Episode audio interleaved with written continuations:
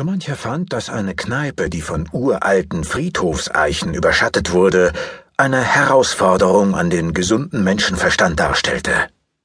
Man sehe zwar viel Grün, aber fast täglich die Beerdigungen hinter der niedrigen Mauer und überhaupt die vielen Leichen im Boden. Nein, danke, schon wegen der Stimmung. Andere sahen das eher praktisch, vor allem wenn es um den unverzichtbaren Leichenschmaus ging. Man war vor Ort, brauchte nicht lange herumzufahren und Parkplätze gab es auch genug. Der Name der Gaststätte jedoch zur letzten Ruhe stieß schon mehr auf Diskussionsbedarf. Klang irgendwie nicht gut. Naja, der Wirt musste es schließlich wissen, und der Wirt, Harold Scholler, wusste es. Er gestand sich, seltener schon mal anderen ein, dass er zurechtkam.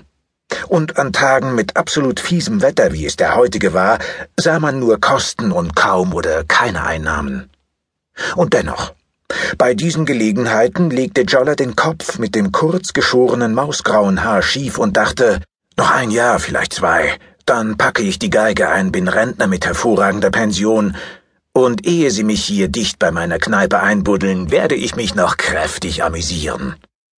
Harold Scholler war 65 Jahre alt, knapp 1,80 groß. Man sah ihm an, dass er immer noch Sport trieb. Allerdings verriet die wuchtige, rosig eingetönte Nase unter den verkniffenen grauen Augen, dass er dem Weinen nicht abhold war. Roter natürlich. Er machte den Job seit gut 30 Jahren und nichts Menschliches war ihm fremd.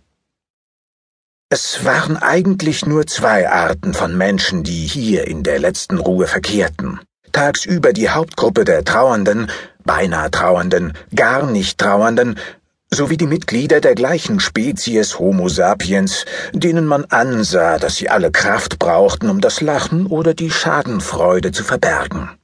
Und dann war da die andere Gruppe von Gästen. Die kam abends. Das waren Leute jeden Alters, von violett behaarten Punks über verkniffene Büroangestellte, Gartenarbeiter oder alte Männlein und Weiblein, die sich möglicherweise auf die nahende Umsiedlung hierher einstellen wollten. Die Jüngeren, aber nicht nur die, bekamen offenbar Kicks von der Nähe des Todes, und sie starrten immer wieder durch die breiten Fenster zu den Gräbern hinüber, als erwarteten sie ein Gespenst.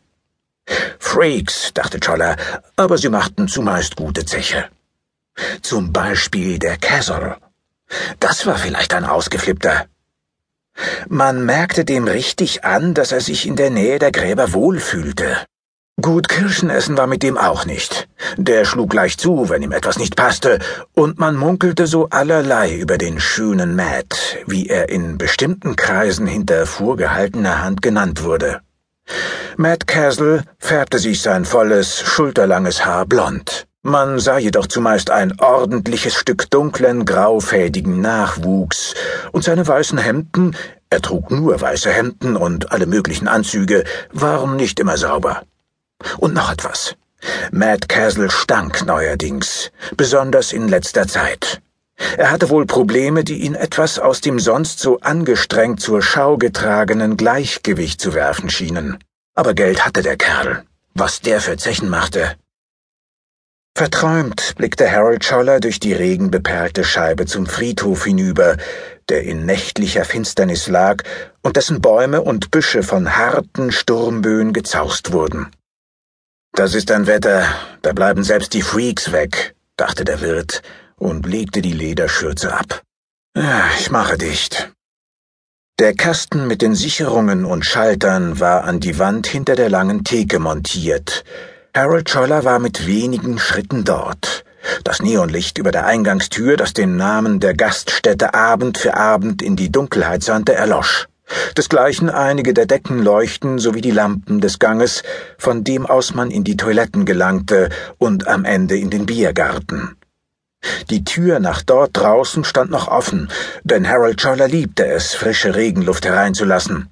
Joller griff sich ein Bierglas aus der Halterung, hielt es prüfend gegen eine Lampe, nickte und zapfte ein Bier. Er schob das volle Glas auf die andere Seite der Theke, da wo links der letzte der vielen festgeschraubten Barhocker stand. Das war bei solchen Gelegenheiten der Stammplatz des Wirtes. Von dort aus konnte er durch den nun dunklen Gang nach draußen in den verlassenen Biergarten schauen. Die Büsche dahinter funkelten heute in den reflektierenden Regentropfen, schüttelten sich im Sturm, ließen die Tropfen wie helle Funken davonschwirren.